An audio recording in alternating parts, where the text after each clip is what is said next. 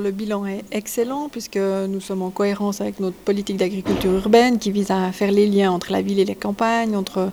les consommateurs, consommatrices et les producteurs, productrices. Et puis euh, un bilan chiffré qui est euh, plus qu'honorable puisque